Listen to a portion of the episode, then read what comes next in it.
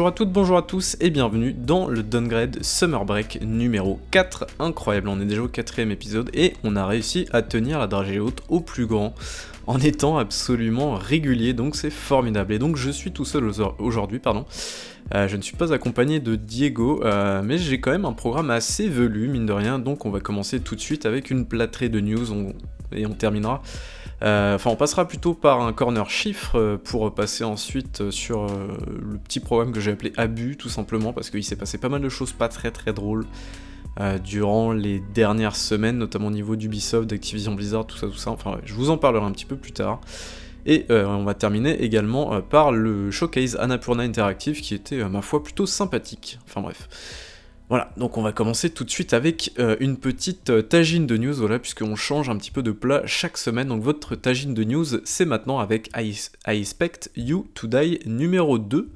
Euh, donc qui est un jeu en réalité virtuelle qui vous propose en fait d'incarner un petit peu une sorte de James Bond entre guillemets avec des petits gadgets, des trucs comme ça, et vous devez résoudre des puzzles. C'est très très sympa. J'avais joué au premier jeu, j'avais pas terminé parce que parce que voilà, je sais pas, parce que parce que dommage, je ne sais pas pourquoi, mais bref. Euh, mais en tout cas, voilà, le deuxième épisode euh, arrivera le 24 août prochain, donc un jeu exclusivement en VR, je préfère le préciser. Euh, donc voilà, ça sera sur Quest, Oculus Rift, sur le Vive et PlayStation VR également. Voilà, plutôt sympathique. également, donc une chose que j'aimerais vous, notifier, c'est que comment dire, une espèce d'extension en fait qui s'appelle Ancient Dangers Bad Tale, euh, qui sera un contenu officiellement développé donc, par Media Molecule pour Dreams. Donc voilà, Dreams, euh, pour information, voilà, c'est le jeu de Media Molecule où vous pouvez créer des jeux dans le jeu. Donc c'est assez incroyable comme truc. Si vous n'avez jamais joué à ça ou même vu des vidéos, allez-y parce que le principe est quand même assez, euh, dingue, on va pas se mentir. mais voilà, dans tous les cas, c'était, enfin, c'est une nouvelle qui est assez cool, et donc c'est vraiment un, un, mode qui est développé à l'intérieur du jeu de Media Molecule par Media Molecule, donc ils appellent ça un Media Molecule original ou un truc comme ça. Mais en tout cas, voilà, c'est plutôt assez cool de voir que euh, même le studio eh bien, euh, se met à faire des, petits jeux comme ça, et ça a l'air très très chouette. Et on se demande quand est-ce qu'ils sortiront le truc sur PC, qu'ils monétiseront un petit peu comme, euh, je sais pas, Roblox et tout ça. Parce que, bah, en fait, je pense qu'il y a une vraie vraie frange de joueurs, de créateurs même, je dirais, d'artistes peut-être même carrément, euh, qui pourrait se faire beaucoup d'argent en fait avec un système comme ça, avec une sorte de revenu partagé et tout. Ça marche avec Roblox. Je vois pas pourquoi avec euh, Dreams ça ne fonctionnerait pas. En tout cas voilà, Sony, vous avez mon avis désormais. la dernière fois, euh, souvenez-vous, j'étais à une, à une terrasse en train de boire un petit café, tout en écoutant Marcel et son orchestre et tout en lisant le dernier, le dernier Jean-Marie Bigard Magazine. Et je me suis dit, mais que devient Dr. Mario World, donc l'application mobile qui est sortie, euh, donc c'était en juillet ou août 2019, un truc comme ça. Eh bien, euh, le jeu va être débranché euh, le 1er novembre 2021, puisque eh bien, Nintendo n'a pas jugé nécessaire de continuer l'aventure. En tout cas, le jeu n'a pas rapporté non plus énormément d'argent. pour y avoir joué, je trouvais ça, ça, je trouvais ça assez cool, assez sympa. Bon, c'est pas un truc de fou, mais c'était plutôt cool, donc euh, voilà, pourquoi pas. Euh, mais en tout cas, il vous reste assez peu de temps pour, y jouer, donc euh, bientôt les achats in-game seront bloqués, donc précipitez-vous sur vos, sur vos microtransactions si jamais vous en avez fait. Également donc une confirmation euh, tout simplement de la part de Jim Ryan, donc le responsable de chez Sony PlayStation, pour nous dire que eh l'achat de Nixis, donc le studio euh, néerlandais qu'ils ont racheté euh, il y a un mois de ça, je crois maintenant, un truc comme ça, un petit peu moins d'un mois, en tout cas l'officialisation a été, annoncée. et eh bien ce studio-là sera vraiment là pour porter les jeux PlayStation, les grandes licences PlayStation sur le PC. Donc voilà, ça vient confirmer un petit peu ce que tout le monde avait dit. Et donc là, c'est officiel. Voilà, pour le coup, ça vient de la bouche de Jim Ryan. Donc Nexus portera bien la plupart des jeux euh, PlayStation donc sur PC. Donc jusque-là, pas de surprise. En parlant de PlayStation d'ailleurs, donc Bridges, of Spirit pardon, a été euh, repoussé, donc il devait sortir au mois d'août et il sera repoussé au 21 septembre 2021, donc voilà un petit mois euh, de report certainement pour fignoler euh, les derniers bugs, et tout ça, tout ça, l'optimisation. Donc voilà, courage en tout cas aux équipes françaises d'Umber Labs. Également, voilà, je vais vous parler d'une petite affaire très très rapide. Euh, c'était en avril dernier, un studio nommé Wolffire Games, euh, donc euh, responsable notamment d'Overgrowth, qui est un jeu un petit peu bizarre avec des, lapins qui font du kung-fu. c'est très étrange comme jeu, mais enfin bref. Eh bien, ils avaient attaqué Valve, donc Valve détenteur de Steam notamment, pour eh abus de position dominante et notamment au niveau des 30%, donc 30% qui est la commission un petit peu par défaut que tout le monde prend, que les stores en ligne prennent un petit peu parce que c'est devenu la norme. Pourquoi ces 30% Je ne sais pas. L'origine de ces 30%, je ne sais pas. Peut-être qu'ils se sont dit on va tenter, on va tester, et puis si personne ne gueule, eh bien euh, tant mieux, et on va continuer comme ça. Certainement comme ça que ça s'est passé. Hein. Euh, mais euh, dans tous les cas, voilà, ce petit studio indépendant s'est dit que eh bien, je suis bloqué, je ne peux rien faire. Donc face à Steam, face au monopole de Steam, face à l'écosystème de Steam qui m'empêche vraiment de faire tout ce que je veux. Donc du coup, ce qu'a fait le studio, c'est qu'il s'est dit, eh bien, je vais devoir attaquer Valve en justice.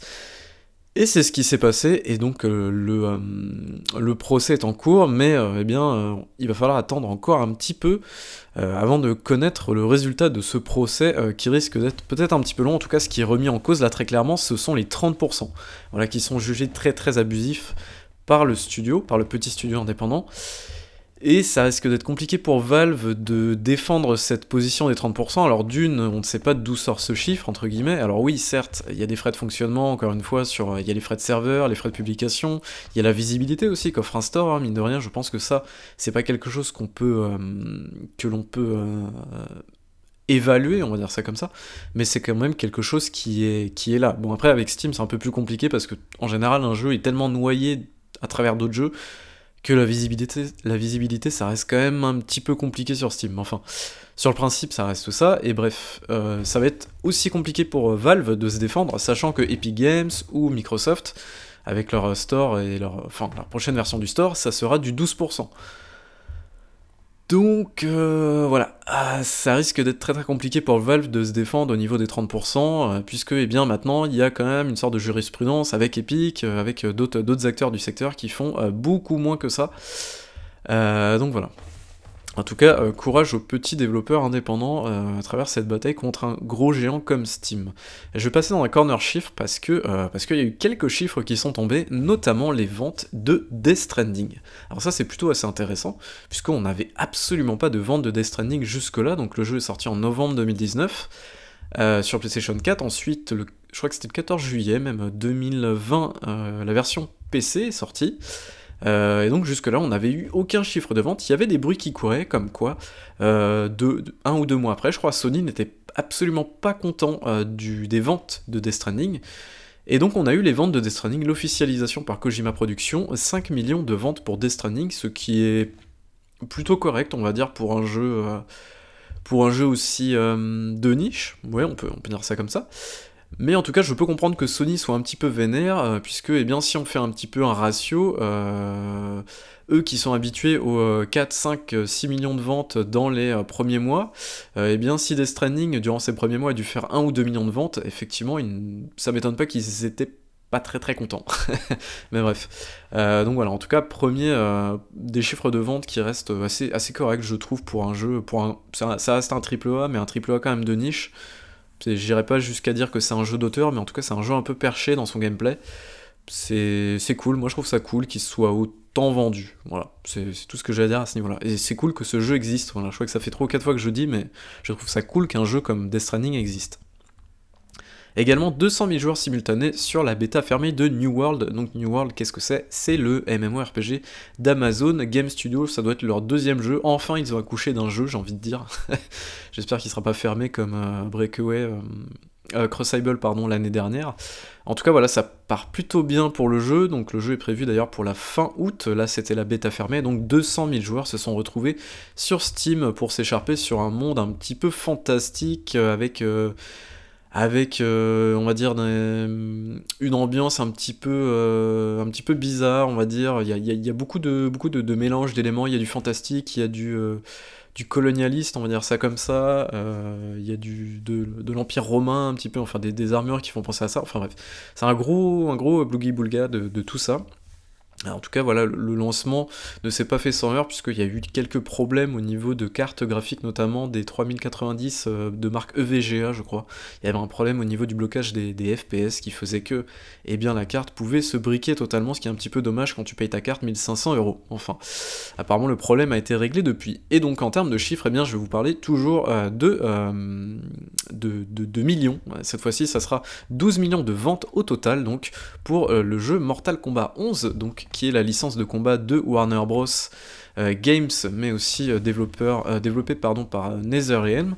Donc c'est plutôt cool, voilà, ça fait un gros gros chiffre, c'est vrai que Mortal Kombat c'est quelque chose voilà, qu'on ne cite pas beaucoup, mais qui a son public et qui est un jeu, mine de rien, qui fait toujours des grosses grosses ventes, voilà, au moins 10 millions.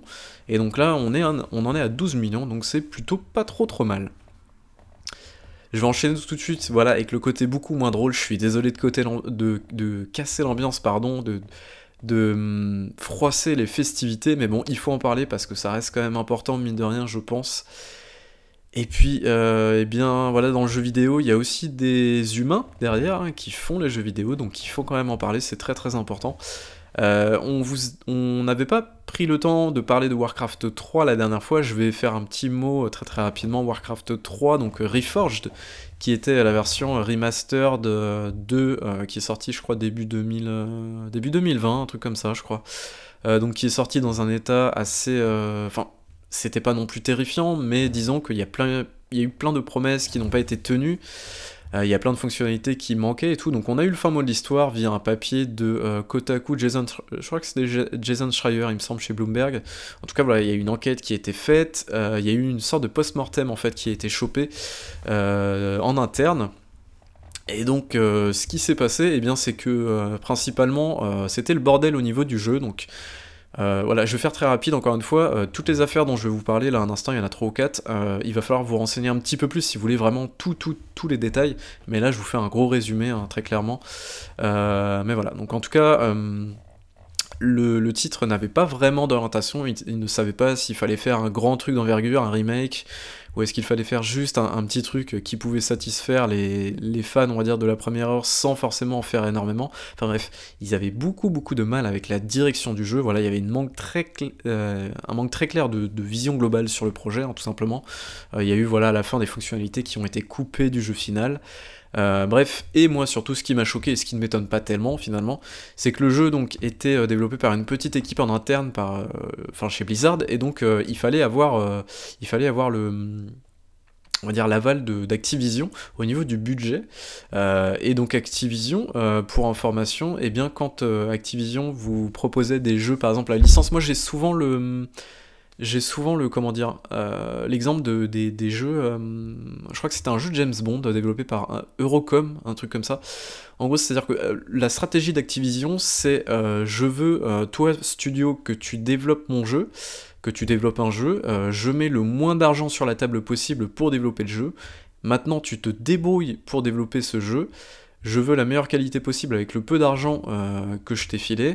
Tu te débrouilles et si le jeu ne fonctionne pas ou s'il est de piètre qualité qui ne se vend pas, eh bien, euh, toi, petit studio, je te démantèle et je vire tous les employés. Euh, alors c'est un petit peu caricatural ce que je dis, mais c'est à peu près ça dans l'idée. Euh, donc ça s'est pas on va dire qu'avec Blizzard, ça s'est à moitié passé comme ça, mais pour ce projet-là, en fait, Activision euh, a été prévenu qu'il y avait des problèmes de budget, qu'ils pouvaient pas réaliser tout ce qu'ils voulaient en temps et en heure, que euh, voilà, il faudrait peut-être repousser le jeu, éventuellement, tout ça, tout ça.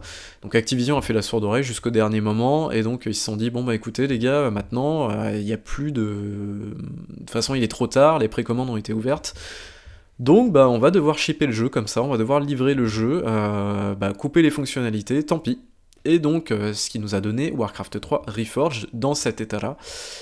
Donc c'est un petit peu la, faute à Activision, c'est un petit peu la faute à Blizzard aussi également, hein. on va pas non plus jeter la pierre que sur Activision, euh, mais voilà, c'est j'ai envie de dire la méthode Activision, euh, j'appelle comme ça, et c'est une méthode qui a déjà fait ses preuves, on va dire ça comme ça, dans le mauvais sens du terme, donc voilà, on en a, on a un petit peu plus de détails quand même sur cette affaire, et c'est assez terrifiant ce mode de gestion.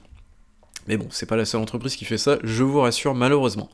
Euh, également, donc dans la foulée, on a eu euh, un mot de Bobby Kotick, donc toujours chez Activision. Voilà, on va rester dans, ce truc-là euh, pour dire bon, écoutez, on va prendre des mesures en interne, tout ça, tout ça. On va faire évaluer, évaluer par une entreprise externe. L'entreprise externe est apparemment une grosse boîte de de, comment dire d'avocats en fait une énorme boîte alors je me souviens plus le nom exactement mais, mais apparemment c'est une grosse boîte notamment la même pour qui a été embauchée par Amazon aussi et le but de cette grosse boîte, c'est d'empêcher absolument les euh, employés euh, d'Activision Blizzard de se syndiquer. Parce que c'est vrai qu'aux États-Unis, euh, le syndicat, c'est pas quelque chose qui est très très courant, on va dire ça comme ça.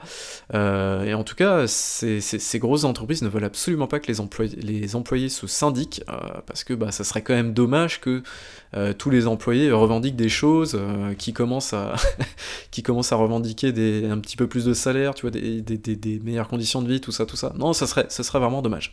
Surtout pour des entreprises qui se font des milliards tous les ans et en plus qui se permettent de virer des gens, enfin bref. Comme euh, dirait la formule consacrée, ils se gavent. Euh, enfin bref. Euh, non mais voilà, par la suite donc il y a eu des contestations à l'intérieur de Blizzard, donc des employés de Blizzard ont signé une lettre ouverte donc pour faire bouger les choses, pour dire on en a marre de ces comportements toxiques de la part de certains managers, d'un management qui est complètement désabusé, qui fait tout et n'importe quoi. Il y a notamment l'épisode de la Cosby Suite. Euh, qui est une euh, référence à Bill Cosby, euh, qui est quelque chose d'assez terrifiant. Alors là, je ne vais pas tout tout vous détailler, mais en fait, pendant des, je crois que c'était pendant une, une, BlizzCon en particulier, il y avait eu cette Cosby Suite en fait, qui était une, une référence en fait au viol de Bill Cosby entre guillemets, enfin au viol, aux tentatives de viol, tout ça, tout ça enfin des affaires vraiment très très euh, très très crado, très très horribles. Euh, et, euh, je, vous laisse encore une fois, si vous voulez vraiment tous les détails sur cette affaire, aller regarder l'article de Kotaku sur ce truc-là. Mais c'est assez, c'est encore une fois, c'est très très terrifiant, donc je vais pas vous, vous bassiner avec ça pendant 10 ans. mais voilà, si vraiment ça vous intéresse, je vous, je vous propose quand même d'aller voir l'article de Kotaku là-dessus, mais c'est encore une fois, c'est assez dégueulasse. Euh, et en tout cas, voilà, donc euh, il y a eu une marche, euh, c'était mercredi dans la journée, voilà, de tous les employés, enfin de tous les employés, une bonne partie des employés, je crois, de chez Blizzard qui ont décidé de, mm, eh bien, de sécher le, travail, on va dire ça comme ça, pour faire une marche solidaire, voilà, envers tout le harcèlement sexuel, les pressions, le management toxique et tout. Euh, donc voilà, et dans la foulée, ce qui est très drôle, c'est que Ubisoft, certains employés, ont décidé eux aussi de signer une lettre ouverte, donc avec 500 signatures au total, et eh bien pour dire que nous aussi on en a marre de toutes ces bêtises, euh, le top management fait n'importe quoi, ils nous ont promis que ça allait bouger il y a un an, et en tout cas, eh bien ce n'est toujours pas le cas, ils ont juste fait sauter les têtes... Euh, les têtes visibles de l'entreprise, mais ça n'a toujours pas bougé, donc nous aussi on en a marre, et donc euh, eh bien on commence à avoir une forme de petite résistance, donc je trouve ça très très chouette mine de rien. Euh, et j'ai envie de dire il était temps les gars, c'est bien. Et les meufs d'ailleurs, euh, surtout les meufs, parce que là ça commence à craindre de ouf ce qui se passe, et on a eu encore d'autres choses euh, tout à l'heure, j'ai lu un truc notamment au niveau des employés de certains qui travaillaient au service IT de chez Activision, qui mettaient notamment des caméras dans les toilettes des femmes. Donc c'est formidable, voilà, on est super bien, nickel, tout va bien. Et en fait, il y a quelque chose qui est ressorti de très intéressant dans ces affaires, euh, c'est-à-dire que Riot Games, euh, lui aussi, a été poursuivi donc par l'État californien, donc exactement la même plainte euh, que pour Activision Blizzard il y a une semaine, sauf que ce truc-là a été lancé au mois de février 2021. Alors pourquoi on n'en a pas entendu parler, je ne sais pas, parce que déjà Riot Games, donc ce sont les développeurs de Valorant et League of Legends, ils n'en ont absolument pas parlé, de toute façon ils n'en ont pas intérêt. Mais euh, dans les faits, eh bien, Riot Games a été euh, lui aussi euh, eh bien, attaqué par l'État californien donc pour des faits un petit peu similaires à l'affaire d'Activision Blizzard, c'est-à-dire discrimination à l'embauche envers les femmes notamment, hein. discrimination au niveau des, des paix et des promotions, encore une fois au niveau des femmes, harcèlement sexuel, tout ça, tout ça. Vous connaissez malheureusement le menu. donc voilà, c'est un petit peu notre c'est un petit peu notre, notre euh, malheureusement notre euh, feuilleton de l'été. Je dis malheureusement parce que ça commence à être un petit peu trop, euh, un petit peu trop chaud, on va dire comme chose, mais c'est très bien que ça sorte. Il faut que ça sorte de toute façon. Il était temps, j'ai envie de dire, et j'espère que les langues vont continuer à se délier parce que c'est très très important. Voilà, et je vais terminer avec quelque chose de beaucoup plus léger. Parce que honnêtement, voilà, c'est vrai que c'est un petit peu lourd comme sujet, mais il faut en parler, voilà, c'est toujours très très important. Je vais vous parler ensuite de l'Annapurna Interactive Showcase.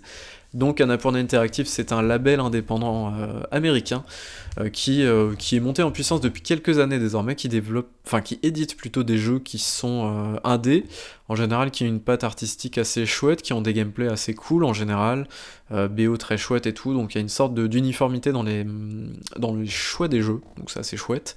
Euh, et donc ils ont fait une petite conférence, ça a duré à peu près une demi-heure, on a eu pas mal de choses assez sympathiques. On a eu notamment la date de sortie de The Artful Escape pour le 9 septembre 2021, il était temps. Alors je crois que c'est un jeu qui a été annoncé euh, il y a 3 ans, maintenant 3 bonnes années minimum.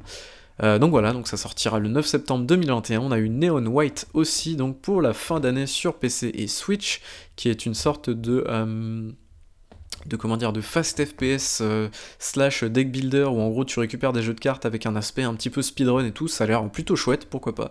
Pourquoi pas, pourquoi pas. Il y avait un autre jeu qui s'appelait euh, Mémoire Blue qui lui crie Baby euh, tout à chaque seconde de son trailer, donc c'est assez drôle. Ça a l'air d'être un jeu très mélancolique sur la psyché et tout ça, donc pourquoi pas, ça a l'air assez chouette. Un autre jeu qui je pense a pas mal attiré de monde, je pense, et qui a, qui a l'air très chouette, qui s'appelle, qui se nomme Storyteller. Euh, qui a l'air assez chouette également, où en gros c'est une sorte de puzzle game où tu vas devoir décider en faisant glisser des petites, euh, des petites vignettes en fait sur certains trucs, résoudre une sorte d'énigme en fait à la manière d'un livre de contes. C'est assez chouette. Enfin, sur le principe, ça a l'air très très cool. Et donc, il y a une démo euh, de disponible euh, sur Steam dès maintenant. Donc voilà, si vous voulez tester la chose, donc ça s'appelle Storyteller et ça a l'air très chouette. Également Solar Ash, donc le prochain jeu de Earth Machine, les développeurs de Hyper Life Drifter, qui sortira le 26 octobre 2021. Donc ça, ça a l'air toujours aussi chouette. Stray, donc l'espèce de petit jeu où on contrôle un chat, on a eu un gameplay de 2-3 minutes, donc ça a l'air assez spécial. Mais euh, pourquoi pas, voilà, ça a l'air d'être un petit jeu d'aventure mêlant euh, puzzle et il y a quel, deux trois combats, on va dire, enfin combats. Euh, on va pas appeler ça des combats, mais enfin ça a l'air plutôt chouette aussi. par contre, celui-ci a été repoussé à 2022, donc voilà. Et puis pour terminer, alors non, il y a eu une autre annonce entre temps, pardon, je l'ai oublié celle-ci. Donc il y a eu, donc je, alors je me souviens plus de ce que fait la meuf, mais le mec en tout cas c'est le créateur de Stanley Parable et et son autre jeu, c'est Beginner's Guide, je crois, ouais, c'est un truc comme ça, voilà. et donc, du coup, ce, bonhomme-là, donc, si vous avez jamais joué d'ailleurs à Stanley Parable, c'est le moment d'y aller. Allez-y, les gars, c'est un jeu assez dingue dans tout ce qu'il propose, c'est vraiment ouf. Et donc, il s'associe avec une, une meuf, donc c'est la co-créatrice Carla Zimonja, donc qui a aidé sur, enfin qui a co-créé du coup Gone Home, euh, rien que ça, donc euh, voilà. Euh, et donc ils sont sur un projet, ils étaient très très contents d'annoncer ça, mais on n'en sait pas plus pour l'instant, donc voilà, ok, pourquoi pas. mais voilà, la dernière vraiment grosse grosse annonce, on va dire, du showcase, c'était l'officialisation du DLC pour Outer Wilds, qui se nomme donc Echoes of the Eye, et donc qui sortira le 28 septembre 2021, et bien sûr PlayStation 4, Xbox, PC, euh, et donc on n'a pas plus d'informations sur le DLC, mais c'est pas plus mal parce que Outer Wild c'est aussi ça, c'est le plaisir de la découverte, donc évidemment Gotti, Gotti, Gotti. Euh, et donc il y a toujours la version Switch qui est prévue hein, et qui devrait elle aussi débarquer en fin d'année 2021. Voilà, donc je pense avoir fait un gros tour de l'actualité, mine de rien, on est à 23 minutes, c'est pas plus mal. Euh, en tout cas, voilà, j'espère que cet épisode vous aura plu. Euh, n'hésitez pas à nous faire toujours vos retours, voilà. Si jamais le format vous plaît, ce qu'on pourra améliorer ou non. Euh, ou si c'est formidable dans ces cas-là, eh bien ne dites rien, nous serons très ravis de l'apprendre. Euh, mais en tout cas, voilà, je vous remercie de m'avoir écouté. On se retrouve normalement pour la semaine prochaine si tout se passe bien, si on respecte le dieu des calendriers, tout ira bien normalement. Euh, je vous remercie et passez une excellente semaine. Ciao, ciao.